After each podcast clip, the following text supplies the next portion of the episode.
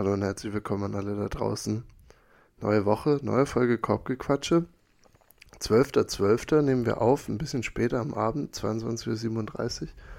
Da, wo, wo ich von, da woher ich komme zu euch, ist gerade so richtig so gemütliches Wetter, es hat angefangen zu regnen. Ich habe es mir hier nochmal, habe mir eine Kuscheldecke hinter mich gelegt, sitze auf der Couch, Bein ist hochgelegt.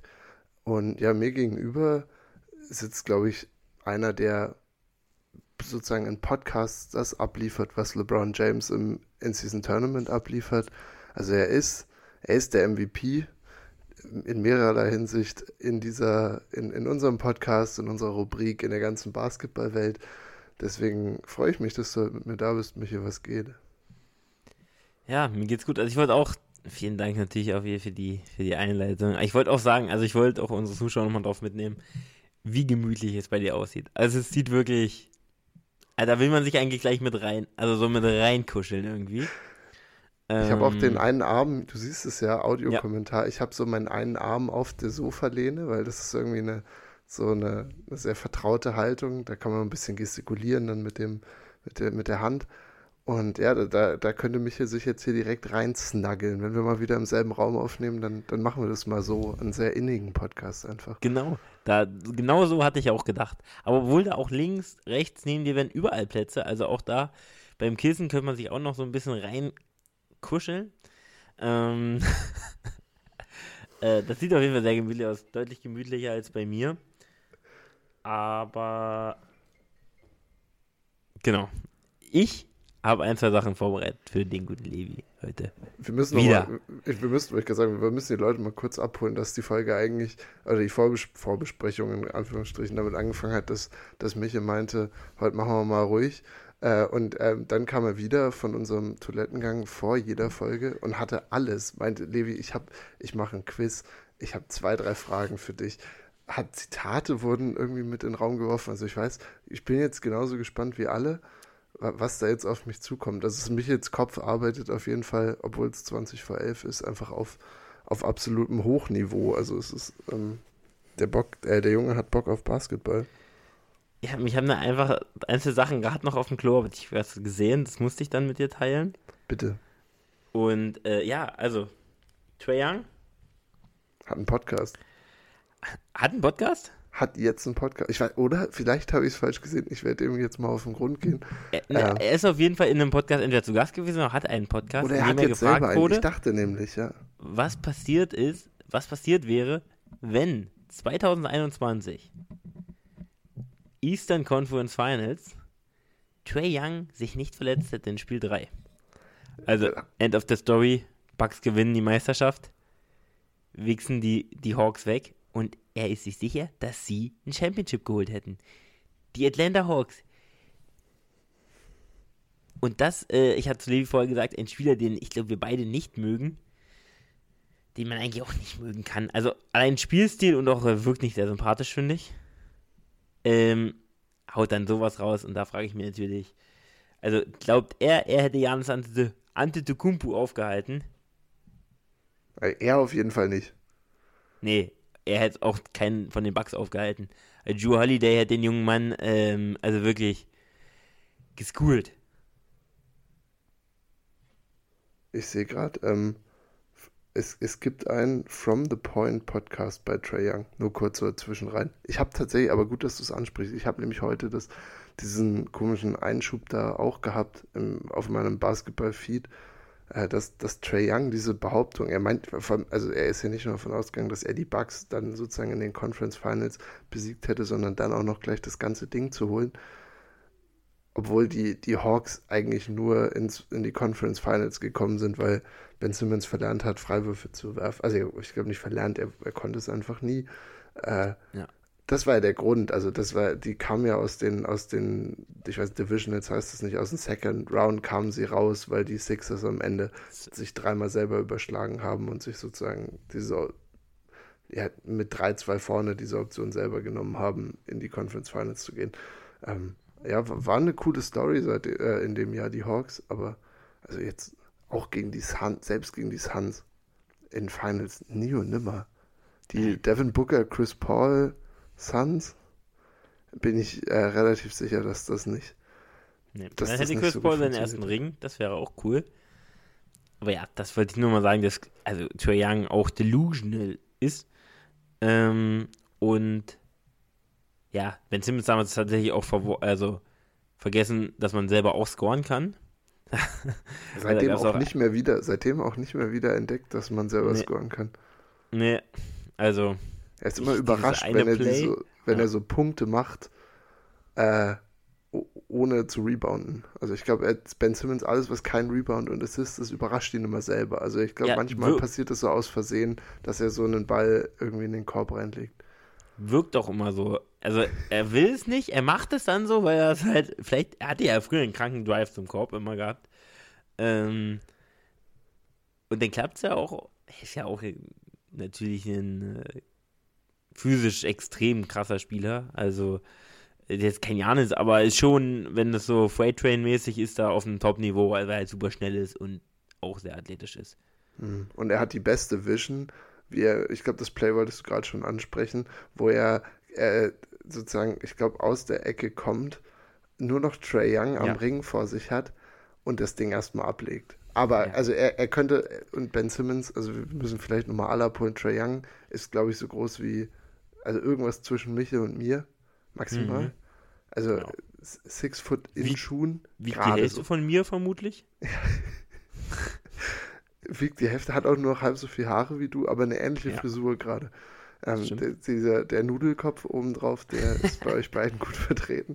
Aber ja, Trae Young jedenfalls steht da mit, mit so seinen stabilen 1,80 und Ben Simmons ist wirklich an die 2,10 Meter groß, vielleicht 2,7 Meter, sieben, ähm, wiegt das Dreifache und hat nur noch Trae Young vor sich zum Korb und selbst wenn Trae Young Drew Holiday gewesen wäre, äh, Trae Young hat noch nie versucht, überhaupt nur einen Wurf zu blocken, glaube ich. Also ich habe Trae Young selten eine Challenge machen sehen. Überhaupt Defense spielen Defense. sehen. Oder Defense. Aber manchmal bewegt er sich schon so mit, aber also so dieses Ja. Contesten ist bei ihm, glaube ich, noch nicht so aus, nicht so ausgeprägt. Naja, und Ben Simmons jedenfalls aus dieser Situation heraus legt ihn ab. Zu einem zu einem Fireball, der dann, glaube ich, gefoult wird und den Ja. nicht trifft. Ja. Also, oder also mindestens einen Freiwurf nicht trifft. Und den Wurf halt auch nicht trifft. Ja. Eines der, ich, Ben Simmons wurde mal auf, beim JJ Reddick Podcast dazu befragt. Und er hat sich da, er hat sich relativ eloquent rausgeredet, fand ich. Also du, man kauft es ihm am Ende fast ab, woher das kommt, weil er halt dieses so runterbricht, in wie vielen Bruchteilen von einer Sekunde Basketballer Entscheidungen treffen müssen. Aber in der Situation und mit dem, wie diese Serie geendet ist und dass er halt echt einer der besten pa Passing Bigs so war, dachte ich so, naja, du triffst jedes Spiel ungefähr 100 solche Entscheidungen und machst meistens die richtige. Ich glaube, du kannst doch einfach sagen, dass das einfach stupid war und dass du halt keinen Bock hattest, den zu stopfen. Er hat ja auch nicht eigentlich gespielt wie ein Big, er war ja wirklich der Point Guard. Point Guard, ja. Also er war klar vom Körper her ein Big, aber er hat ja wirklich das äh, komplettes Ballhandling übernommen. Aber gut, das nur kurz zu den. Ich will, den Hawks sind auch, glaube ich, eine Mannschaft, die hier sehr kurz kommt im Podcast. Schon letztes Und das Jahr. sollte, sollte jetzt auch gewesen sein mit denen. Die werden, wenn sie in die Playoffs kommen, also das Play-In, ähm, ja, quasi durchs Play-In kommen, weil ich glaube nicht, dass sie äh, es direkt in die Playoffs schaffen, da bin ich mir sogar extrem sicher. Ähm, dann können wir nochmal über sie reden, ansonsten ah, einfach ein, boah, ein blödes Team, also auch ein Team, was ich mir gar nicht angucke. Also wenn ich weiß, jemand spielt gegen die Hawks, habe ich gleich eine Abneigung dagegen, das anzugucken. Obwohl diese Saison immer relativ, ich habe sie vielleicht zwei oder dreimal maximal geguckt, immer unterhaltsamer Offensivbasketball. Das, ich habe das Spiel in Mexico City und das gegen die Pacers, wo sie jedes Mal irgendwie 130 auflegen mindestens. Äh, und äh, ja, trotzdem eines dieser Teams, wo einfach so Größe durch die Bank wegfehlt. Komplett. Ja. ähm, aber nur ganz kurz. Wir hatten vorhin über DeMar DeRozan erzählt. Mhm. DeMar DeRozan ist Scoring Leader, All-Time Scoring Leader der Toronto Raptors. Okay. Hättest du es gewusst, Levi? Oder, also, Boah. Nee, hätte ich glaube ich nicht. Also ich, ich hätte ihn, ich hätte ihm Top 3 gegeben. Vielleicht Top, ja, also so. ja, Vince Top 3. Carter, Chris Bosch oder so. Hätte man hätten ja auch halt sein können. will ich jetzt gar nicht sagen. Welche aktiven Spieler sind denn noch Scoring Leader einer Franchise? Ja, Also du meinst ganze NBA. Ja. Du musst aber in einem Team, also ja. Ja, das macht Sinn. Also, na dann auf jeden Fall Janis, auf jeden Ja. Fall Steph. Ja. Ähm, boah, ja. Ich finde, dann wird's schon, dann wird's schon fast kritisch. Ein Name müsste dir auf jeden Fall einfallen. Es muss also nur die Punkte, die für Die diese Franchise gemacht wurden. Genau, genau, ich, genau. Ich wusste nicht mal, dass es dafür, also, also dass, dass das ein Stat ist, der krank verfolgt wird. Oh doch, Dass doch, doch, also doch. getrackt das, wird, welcher, vor allem jetzt in der Ära, wo, wo Spieler zum Teil halt so, also Kevin Durant könnte es ja gefühlt überall sein. Äh, Ja, aber, aber ich er- kann ja so viel halt sagen, halt Kevin Durant rum. Ist es nirgendwo. Nee. Ich hätte zum Beispiel Harden früher noch bei den Rockets gesagt. Aber der ist jetzt ja nicht mehr da, deswegen zählt es nicht. Habe ich das Spiel richtig verstanden? Nee, nee, nee, nee, nee, nee, nee. Also du, du kannst Scoring Leader einer Franchise sein und trotzdem woanders spielen. Ah, ne, dann sage ich Also, noch Harden. DeMar DeRozan hat ja bei den Raptors auch nicht, spielt er jetzt nicht mehr, aber hat mal genug Punkte gemacht. Dann gebe ich noch Harden bei den Rockets und Westbrook bei OKC mit rein. Westbrook, OKC ist richtig. Hakim Olajuwon, Hakim the Dream ist es tatsächlich bei den Rockets. Ah, stimmt, die Rockets hatten auch McGrady und ja, ein paar. Die hatten ein paar, Ja. die vier ge Aber ich denke mal, Harden ist da auch oben mit dabei. Also er wird schon einige Punkte da gescored haben. Ja, das wären jetzt die, die mir vom, vom Ding weg einfallen würden. Le Franchise Record ist natürlich auch dabei bei ja, den klar, Le Cavs. LeBron bei den Cavs, okay, ja. Das macht Sinn. Ja, und nee, KD hat nie lang genug irgendwo gespielt, glaube ich, deswegen hat er es nicht geschafft. Kawhi genau dasselbe. Weiß Es gar nicht- spielen, äh, das ist eigentlich das Schönste, vielleicht wo wir auch direkt dann die Überleitung machen können. Zwei sind noch aktive Spieler bei den Milwaukee Bucks. Zwei sind aktiv bei dem. Ah, klar, Dame für Portland, logisch. Ja, der für Portland. Und der andere ist tricky. Äh, ich hatte den das letzte Mal gehört. Ich war Brook, nicht auf Brook Lopez für äh, Brooklyn, wirklich. Ja, Brook. Lopez. Sagt viel auch über Brooklyn aus, ne? Ganz viel, wenn deine. Er ist auch wirklich hier. Ja, ja, ja, ist nicht mit super hohem Abstand, aber ist schon der letzte. Also ist, äh, also ist, glaube ich, der mit der geringsten auch Scoring-Anzahl für ein Team, um Scoring-Leader zu sein. Ja. Also, ich kann ja kurz sagen, äh, stark, dass du auf die beiden dann direkt gekommen bist. Das sind halt so die Ältesten und Dame, ja, Dame ist halt, halt ewig bei Portland gespielt. Ähm, Mike Conley noch bei den Grizzlies. Ähm, Anthony Davis bei den Pelicans. Auch krass. Aua. Auch nicht viel mehr als Brook gemacht. Äh, Westbrook hattest du, ja. Das war es eigentlich äh, schon mit den Aktiven. Ähm, und Dwight Howard, ich weiß nicht, der ist ja nicht mehr in der NBA, NBA, NBA aktiv, aber der hat das bei den Magic auch und Kemba bei den Hornets. Aber Ich bin sehr froh. aktiv. Also ich, ich habe die Magic letzte Nacht geguckt. Ich bin sehr froh, wenn Paulo oder Franz ihn so in so zwei Jahren hoffentlich überholen werden, damit Oh, dieser ne. Stat nicht mehr da draußen hängt. Alter, also Dwight Howard war ja ein MVP-Kaliber-Player. Ja, stimmt, ja, für zwei, drei. Also ich hoffe, dass der Rekord aber noch jemandem. Also weil Der ich finde, wenn, wenn Dwight Howard auf Leaderboards ähm, in deiner Franchise steht, dann ist das auch okay. Also dann, dann muss das nicht für immer so sein. Nee, also ich denke auch Paulo. Aber Paolo, Paolo wird das vermutlich eher knacken. Ich habe ähm, letzte Nacht, oh, das ist eine gute, ich, ich gebe gleich Trivia zurück, weil ich, wie gesagt, ich habe mir Magic gegen, Magic gegen, ah, Cleveland angeguckt, genau. Sehr Mhm. low-scoring Game. Aber die, die, die zwei Topscorer von Magic, wer würdest du es denken? Boah, scheiße. Also, ja, Also diese Saison, gesagt. die, ich, nee, ich nur, hab, nur diese, nur diese so. Saison ist sehr einfach erstmal. Also, Bankero, Ja. auf jeden Fall. Und Franz. Absolut. Ja. Um vor dem Spiel gestern, also nach so knapp 20 Spielen, ein bisschen mehr wahrscheinlich, äh, wie, um wie viele Punkte total haben sie Unterschied und wie viele Punkte haben sie gescored? Das ist ja ein Stat, der uns jetzt nie unterkommt, weil wir sind immer eher mit Points per Game, Points per 36 Ach Points. so. Nee, wie, wie, wie? Und Ich, haben wie viele Punkte die Unterschied haben insgesamt? Insgesamt, also sozusagen, die, die haben alle Punkte, die beide in dieser Saison gemacht haben, oder die halt jeder, jeder einzeln hochgerechnet, also eben nicht pro Spiel, sondern insgesamt. Okay. Und dann wie viel Unterschied.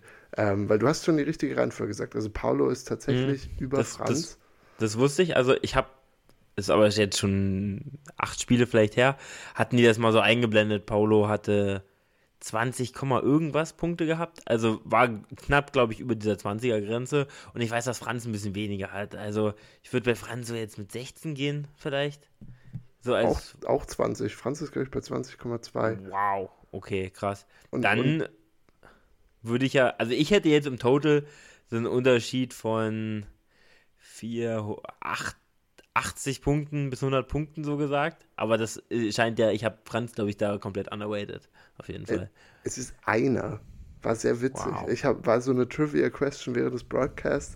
Ein Punkt unterscheidet die beiden. Also Paul Bencaro hat irgendwie 456 und Franz 455. Ich weiß jetzt nicht, wie sie letzte Nacht gescored haben im Final. Das heißt, die beiden sind sehr äh, eng aufeinander. Und dieses Ding, ich meine, jetzt sind wir nach 20 Spielen das ist tatsächlich schon innerhalb von ganzen Saisons aufgetreten, dass Spieler ganz eng zusammen waren. Zum Beispiel das letzte Mal bei den Grid and Grind Grizz Grizzlies 2011, 12 okay. Shoutout, ja, wo Mike Conley nach, nach einer Sekunde, Mike Conley war der Leading Scorer. Wer war der Zweite und wie viele Punkte war er vor ihm nach einer Saison? Okay. Es war Marcus Soll? Nein. Zach Randolph. Zach Randolph? War der zweite? Ah, scheiße, ja, Zach Randolph Wie viele Punkte war er vor Randolph nach, nach 80 gespielten Spielen? 82. Ein Punkt. Ein Punkt? Unfassbar. Wie geht das? Man spielt so viele Wahnsinn. Minuten und dann sind die einen Punkt auseinander. Ich hoffe, dass die das damals irgendwie auf dem Schirm hatten, weil ich glaube, das wäre zumindest so, wie, wie es bei uns im Jugendhandball immer war. Also wenn das Profi-Basketball so ein bisschen so verglichen wird, wäre schon witzig. Also wenn die dann so sich so ein bisschen battlen, weil es einfach ein Freiwurf und das ich glaube, es ist Fand ich einen po lustigen Exkurs. Total unnötig, aber lustig. Ich hätte gesagt, ich glaube, es ist eher Points per Game, wo sich die Leute so, hm. würde ich sagen, im Battlen. Hätte ich jetzt, würde ich jetzt denken irgendwie, weil das ist so. Also ich finde, diese 20er-Grenze ist auch immer so ein Ding halt, irgendwie. Wenn du 20 Punkte scorest, dann bist du halt irgendwie so ein Scorer halt. Legst du immer 20 auf. Ich hätte es krass, ich hätte wirklich gedacht, in den Spielen, wo ich Franz gesehen habe, echt wenig Punkte immer gemacht. Deswegen hatte ich jetzt irgendwie so voll 16, 17 auf dem Schirm. Aber ja, scored 20 Punkte, 20,6 und Bankero hatte ich recht, äh, 20,7, also knapp über. Ja, ja, dann sind die beiden die ja aber auch weiterhin sehr, sehr eng wieder zusammen. Also bleibt jetzt, bleibt spannend. Wir können jetzt Wetten abschließen, wer am Ende mehr Total-Punkte macht. Ich sag Bankero. Ich glaube euch auch. Hm, vielleicht Total, vielleicht, wenn er sich verletzt nochmal. Aber gut, dann kann man es nie einplanen. Aber ich glaube, Bankero ist ja mehr so der, der reine Scorer. Als, als Franz jetzt. Ja. Also gestern Abend nicht so seinen, seinen Shot gefunden. Äh, Finde ich, dann, dann sieht es bei ihm immer ein bisschen clanky aus, weil du weißt, dass er den Dreier nicht trifft. Und er, nimmt, er muss ihn da manchmal nehmen, weil er wirklich so disrespected wird. Also die, die Cavs sind zum Teil, wenn Bankero äh, den Ball hatte, haben die, äh, haben die praktisch einen Ring um die Restricted Area gemacht. Also ja. die, haben, die haben wirklich ihn bis auf 15 oder 10 Feet haben die ihn rankommen lassen und gesagt, komm Junge, shoot it. Hat, wie gesagt, auch sehr ineffizient getroffen dadurch. Das ist ne, bei Franz immer ein bisschen anders. Der drivet natürlich auch gerne, aber der hat wenigstens so ein bisschen einen respektablen Wurf. Also, jetzt, ja, muss ich meine Jetzt habe ich eine Trivia-Question. Ach hey, wir, wir shooten uns heute durch. Junge, Junge. Es ist aber Tournament wird überhaupt nicht mehr, überhaupt nicht mehr gecovert. Wir, wir bleiben einfach, wir, wir gehen in die Vergangenheit. Nein, nein, nein. Also, pass auf. Du hast es angesprochen, der Shot von Franz ist natürlich besser als der von Mankau. Wie viel Prozent werfen die beiden denn jeweils von draußen? Boah, ich glaube, also wie viel... diese Saison ein bisschen duster. Diese Saison. Nur, ähm, diese, nur diese Saison, ja. Die, paar, die 20, paar 20 Spiele. Also ich, gebe ich, ja. ja. Ich kann dir schon mal sagen, also es werfen beide relativ viel. Also Bankero wirft 3,1 pro Spiel. Und der gute Franz, der wirft fünf Dinger, feuert der los. Also, ja, Franz wirft schon mehr, aber haben beide auf jeden Fall jetzt schon eine Sample Size, die, die sich sehen lässt. Ja, okay, dann, dann gebe ich gebe ich Franz gebe ich 35 Prozent und Ben Caro 27. Okay, also der gute Franz, das wirft 30,4. Oh, er trifft oh. 1,5 von 5. Oh, je, ist je. nicht so nice. Und jetzt kommen wir zu Paulo Bancaro, der tatsächlich 39% wirft. Okay, dann ist mein. 38,9. Kann ich, hier mich zurück, kann ich zurücktreten als Analyst. Weil jedes Mal, wenn ich Ben Caro spielen sehe, klankt er einfach irgendwie so 10 Dreier und es hauntet die, weil sie ihn nicht respektieren. Okay, zu 39% Schule. Habe ich, habe ich auch wirklich nicht damit gerechnet. Deswegen muss ich dieses Set jetzt noch irgendwie raushauen. Weil, wenn du jetzt die beiden Spieler anguckst, sagst du, ja, Franz, das ist der Werfer.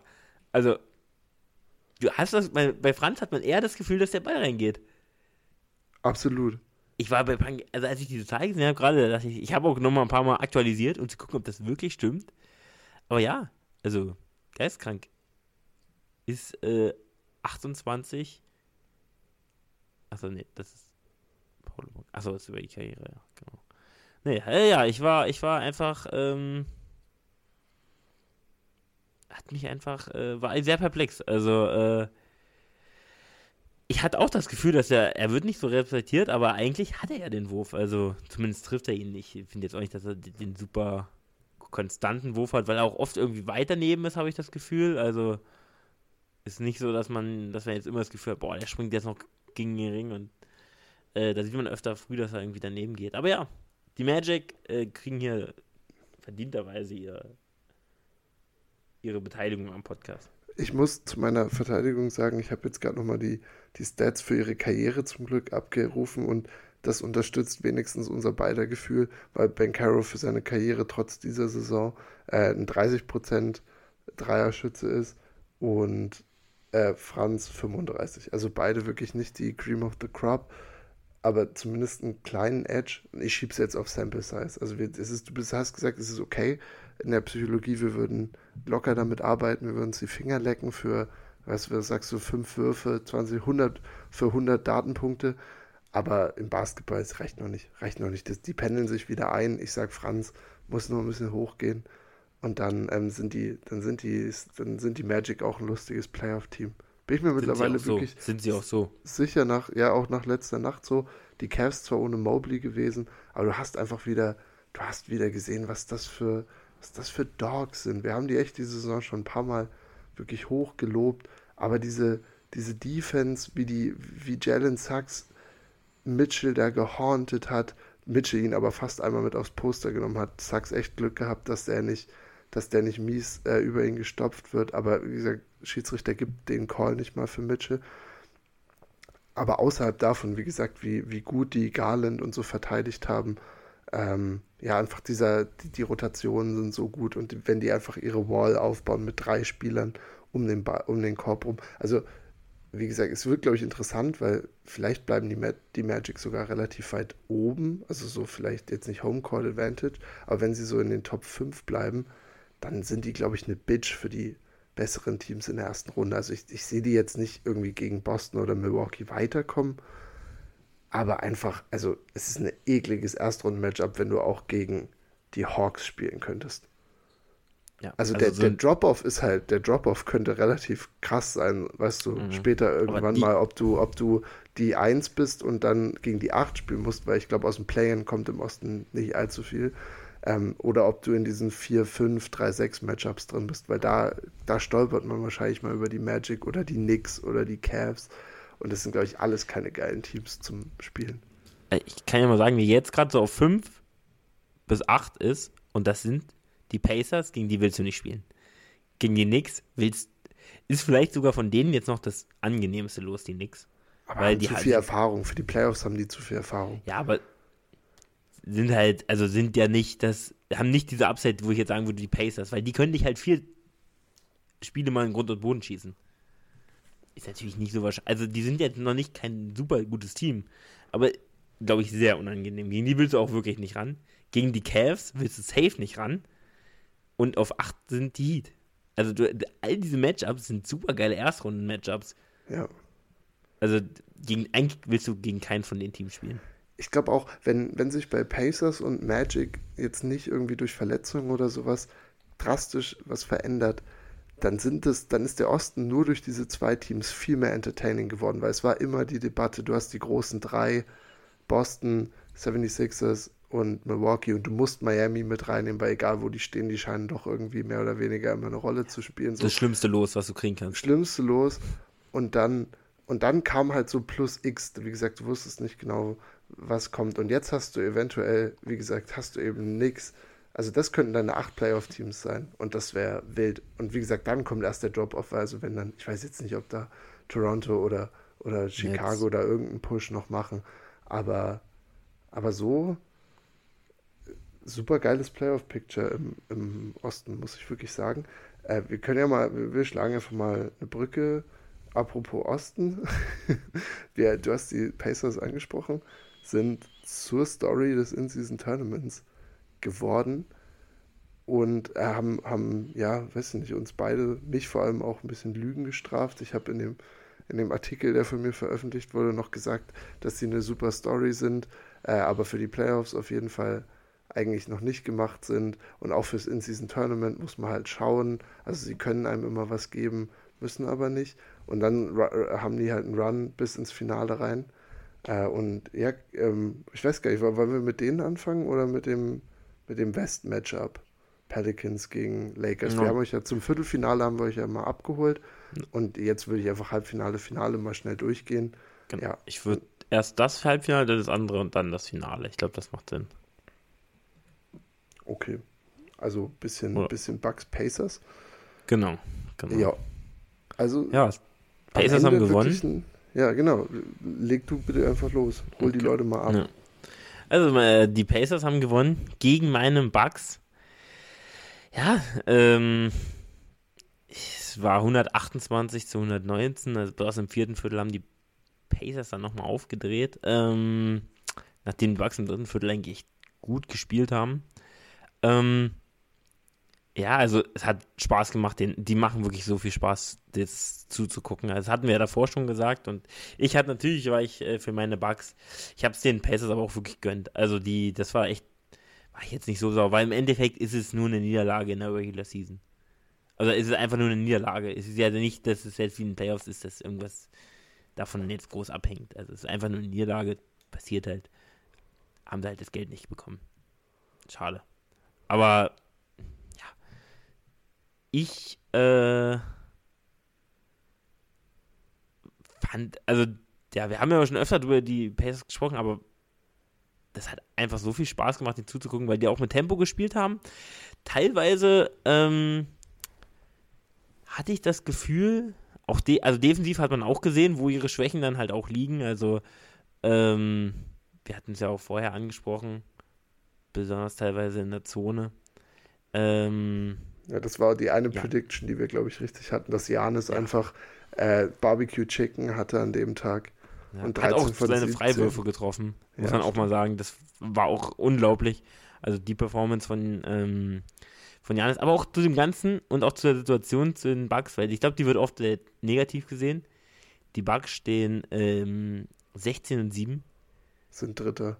Sind Dritter und äh, der zweite, also die Magic stehen auch 16 und 7 und die Celtics stehen 16 und 5 und es läuft wirklich nicht noch nicht so viel rund, besonders bei Lillard und damit 16 und 7 zu stehen, ist vollkommen in Ordnung, finde ich, für die Bucks. Sie sind immer noch erstes Viertel der Saison. Jetzt vielleicht gerade kurz dahinter und das ist vollkommen in Ordnung. Und ich weiß, du wirst jetzt den Hate rauspacken, weil du kein, du bist kein Believer, du bist ein Hater ich, ich, ich habe mich heute tatsächlich gefragt, weil ich eben nochmal in dieses Matchup ein bisschen reingeguckt habe und ja eh so ein bisschen auf dem Trend bin, was machen die Bucks mit ihrer Defense und so, was macht Griffin als erstjähriger Coach bei einem Championship-Team eigentlich, das ist meistens eine schwierige Kombo, wenn man nicht Nick Nurse ist. Und ich finde es trotzdem, jedes Mal gucke ich wieder auf die Tabelle im Osten und bin total überrascht, wie gut die Bugs sind. Also das zeigt aber wieder, also es ist einfach mit Janis als, als normaler Regular Season Spieler kannst du ihn eigentlich immer als MVP fast mit eintüten, weil er es einfach konstant schafft, sein Team wahrscheinlich wieder zu 50 Siegen zu bringen. Und wie gesagt, ich deswegen tue ich mir so schwer mit den Bugs, weil ich, ich sie spielen für mich in meinem Kopf müssten die irgendwie 10 und 9 stehen. Aber sie stehen halt 16 und 7, weil sie viele, also sie gewinnen viele enge Matchups, letzte Nacht auch gegen die, die Bulls wieder. Aber sie, sie haben halt immer einen, der bei einem normalen Regular Season Spiel, was nicht so viel Bedeutung hat, halt so viel dir geben kann. Genau, aber ich, ich dachte, wahrscheinlich, worüber wir am ehesten reden sollten, wäre, dass nach diesem halt nach dem Halbfinale aus, sozusagen der Bucks. Bobby Portis, das ist ungefähr nach vier Minuten rausgekommen, dass Bobby Portis im Lockerroom Adrian Griffin ein bisschen angegriffen hat für seine Coaching-Philosophie in den letzten paar Minuten und, und Griffin war aber eher sauer, weil sie sich von den Pacers haben out-rebounden lassen. Und ja, mich würde mal interessieren, wo, wo stehst du auf der Seite, weil das ist ja auch als Fan dann interessant, wenn teamintern da so ein bisschen Querelen entstehen, weil, weil ich habe beide, beide sozusagen Vorwürfe mir mal vorgenommen und bin es mal durchgegangen und ich finde, beide haben einen guten Punkt. Also, das sind tatsächlich die zwei großen Probleme, warum sie verloren haben gegen die Pacers, hätte ich gesagt. Aber erstmal so, was ist dein Take auf die ganze Nummer? Allgemein bin ich eigentlich, finde ich das nicht schlimm. Also, wie gesagt, ihr hatte ja auch das Buch hier von, ähm, also Return of the King mit LeBron, wo es auch um so, halt auch so viel um Lockerroom geht und auch die äh, Beziehung von Blood, also dem Trainer von Lou, ähm, und halt LeBron. Und, ähm, auch der Beziehung mit Tai Lu. Und ich glaube das schon, dass sowas auch mal okay ist. Also, ja, es wirkt halt nach außen immer so, aber ich meine, die Warriors haben sich gekloppt. Also, es ist eigentlich, das sind erwachsene Männer, die, die haben sich ja nicht, also, das war jetzt nicht, weil, also, es war halt, ich glaube, das ist vollkommen in Ordnung und ich hab da, finde das auch nicht so schlimm. Ich habe halt, also, ich kann da auch Bobby echt ein bisschen verstehen das ist eigentlich das Schlimmste, weil ich, also ich, Adrian Griffin, also man muss ihm ja die Zeit geben. Also bei Blood damals bei den Lakers war ähnliche, äh, nicht bei den Lakers, bei den Cavs war auch ähnliches Prinzip. Die haben ihn dann irgendwann gefeuert, obwohl sie irgendwie Zweiter oder Erster im Osten waren, die Cavs. Ähm, und dann wurde halt Lou Trainer. Und ähm, eigentlich musst du einem Trainer, bei dem es eigentlich so gut läuft, die, gut, äh, die Chance geben, aber irgendwie ich, ich, ich verstehe es halt und ähm, ich. Siehst du ein Szenario, also, wo die, wo sowas auch bei den Bugs passiert? Also nicht, dass er jetzt gefeuert wird, aber naja, ich, vielleicht dann doch, wenn nach dieser Saison, sagen wir, die Bugs werden Zweiter, aber verlieren in der zweiten Runde, wird er dann gefeuert? Hängt davon ab, wie es läuft, würde ich sagen. Also, vermutlich, wenn du jetzt davon ausgehst, es sind nicht die Celtics, du kannst ja. aber auch gegen Philly mal rausfliegen. Also, ich glaube, dann wird er nicht gefeuert. Wenn du aber jetzt, weiß ich nicht, gegen die Knicks rausfliegst in der zweiten Runde, dann könnte ich es mir eher vorstellen. Aber ja, also ich, an sich finde ich das null schlimm. Also ich finde auch, dass Bobby, der ist ja auch einer der Leader jetzt so emotional auf jeden Fall finde ich das vollkommen okay, dass der dann auch mal was sagt nach so einem Loss. Weil ich, und das ist nun mal so, das hat das in diesem Tournament ja auch gezeigt, die Jungs sind da eigentlich rein, also die sind reingegangen mit dem absoluten Willen, das Ding gewinnen zu wollen. Und dass du dann halt nicht, ja, dass du dich dann auch mal beschweren kannst oder auch richtige Punkte anbringen kannst, ähm, finde ich dann vollkommen in Ordnung. Also hatte ich gar kein Problem. Finde ich auch, wie gesagt, gar nicht schlimm. Also ich glaube auch, dass die Spieler das nicht für schlimm empfinden.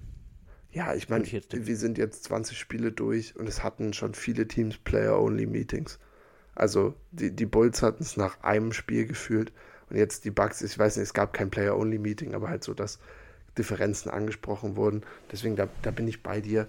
Das ist, glaube ich, was, was durch Medien viel aufgebauscht werden könnte. Was ich nur mal komisch fand, ist, wie plugged out Janis bei dem Spiel gewirkt hat. Ich habe eine Szene nur gesehen, wo er halt, wo eine Timeout war und er saß einfach nur auf dem Wechseltisch. Also das ganze Team war gehaddelt und er saß einfach am Wechseltisch, so halt fünf Meter daneben und ist nicht dazugegangen zu seinem Team, bis einer seiner Brüder irgendwann ankam und ihm irgendwas gesagt hat. Das war irgendwie weird. Aber du hast äh, Bobby Portis Punkte angesprochen oder sein Hauptpunkt war, dass ähm, in, im Late Game einfach schlecht offensiv exekutiert wurde, aber dass auch kein guter Gameplan oder kein gutes Schema von Griffin angebracht wurde. Und du sagst es, er hatte mit einem Punkt, weil ich bin dann nochmal heute reingegangen und habe mir die Possessions von Milwaukee in den letzten vier Minuten angeguckt. Letzten vier Minuten. Das ist da, die, die waren mit einem vorne die Pacers und am Ende, wie gesagt, war das ein Swing, wo sie insgesamt mit neun auf neun, zehn Punkte zum Teil weggezogen sind und dadurch auch gewonnen haben. Und die offensiven Possessions, wenn du Janis Antetokounmpo und Damian Lillard hast, folgende. Der erste, Beasley, sehr contesteter Dreier, der ein bisschen geklankt wird. dann einen Dame-Turnover aus einem Pick-and-Roll und das war wirklich ein Pass so, das ist ein Turnover, den ich mache auf dem, auf dem Freiplatz. Also es war wirklich nur ein rollender Brook Lopez und er hat den voll in die Arme vom Verteidiger reingezimmert, den Pass. Ähm, dann geht Lillard an die Freiwurflinie, 2 von 2. Middleton hatte einen grauseligen Turnover, einfach bei einem Handoff an der Mittellinie. Janis kriegt einmal den Ball in den letzten vier Minuten und hat einen Layup. Geht wirklich wie das ganze Spiel. Wir haben es ja gesagt, geht 13 von 19 für 37 insgesamt. Zieht einfach vom Wing zum Korb, legt das Ding rein. Es ist niemand da. Wer soll ihn überhaupt blocken? Layup. Einfache Punkte. Nächste Possession. Lopez nimmt einen Dreier, trifft den nicht. Dann kommt Middleton, der wieder den Ball fast vertändelt, kriegt ihn so halb zurück und schafft es dann noch so einen Prayer hochzuwerfen, trifft ihn sogar, aber beschissene Offense und dann am Ende wieder Malik Beasley, der für einen Layup geht und den auch verlegt. Und das sind die 1, 2, 3, 4, 5, 6, 7, 9, die letzten 9 Possessions. Nicht ein Damian Lillard und Janis äh, Pick and Roll, keine Janis irgendwie so, so halb Isolation oder dass du versuchst, ihm einen Zug zum Korb zu ermöglichen, keine ISO für Dame, äh, außer das eine Mal. Ja, und ich glaube, deswegen bin ich ähm, bei Bobby Portis, das ist was, wo, wo, wo, der Coach eingreifen muss. Wenn dein Team vom Feld gefegt wird die letzten vier Minuten und die Offense so aussieht, da musst du, da musst du was machen. Ja, also absolut. Das, du musst halt deinem besten Spieler irgendwie den Ball in die Hand geben. Also Middleton hatte ja einen guten Tag, muss man ehrlich sagen. Also hat auch an sich ein gutes Spiel gemacht, fand ich. Auch defensiv teilweise echt. Also ich, hat sein Mann gestanden und das ist ja eigentlich das Einzige, was man da braucht. Also äh, was? Ja, genau. Das bin ich bei dir. Also ich fand, es war ein kleines Comeback-Game von ihm, aber du willst am Ende, dass Janis das Ding hat nach so einem Spiel. Meinetwegen auch Dame, beziehungsweise du kannst ja Plays zusammenlaufen, aber bring, du, die Jungs müssen immer involviert sein, in jedem Spielzug. Also es kann nicht sein, wie, wie du es angesprochen hast, wie das jetzt passiert ist, dass Janis, der ein krankes Spiel hat, der ja sogar seine Freiwürfe trifft, den sie halt so theoretisch hätten auch faulen können. Ich glaube, wenn er so einen guten Tag hat, selbst wenn er einen verwirft, aber du kommst an die Linie und wenn Dame gefault wird, macht er die eh, weil der wirft fast 100% von der Freiwurflinie. Habe ich auch nicht, also habe ich auch wirklich nicht verstanden. Verste habe ich mich aber jetzt öfter schon mal bei den Bugs gefragt. Aber das ist, ja. Ja, das ist Coaching.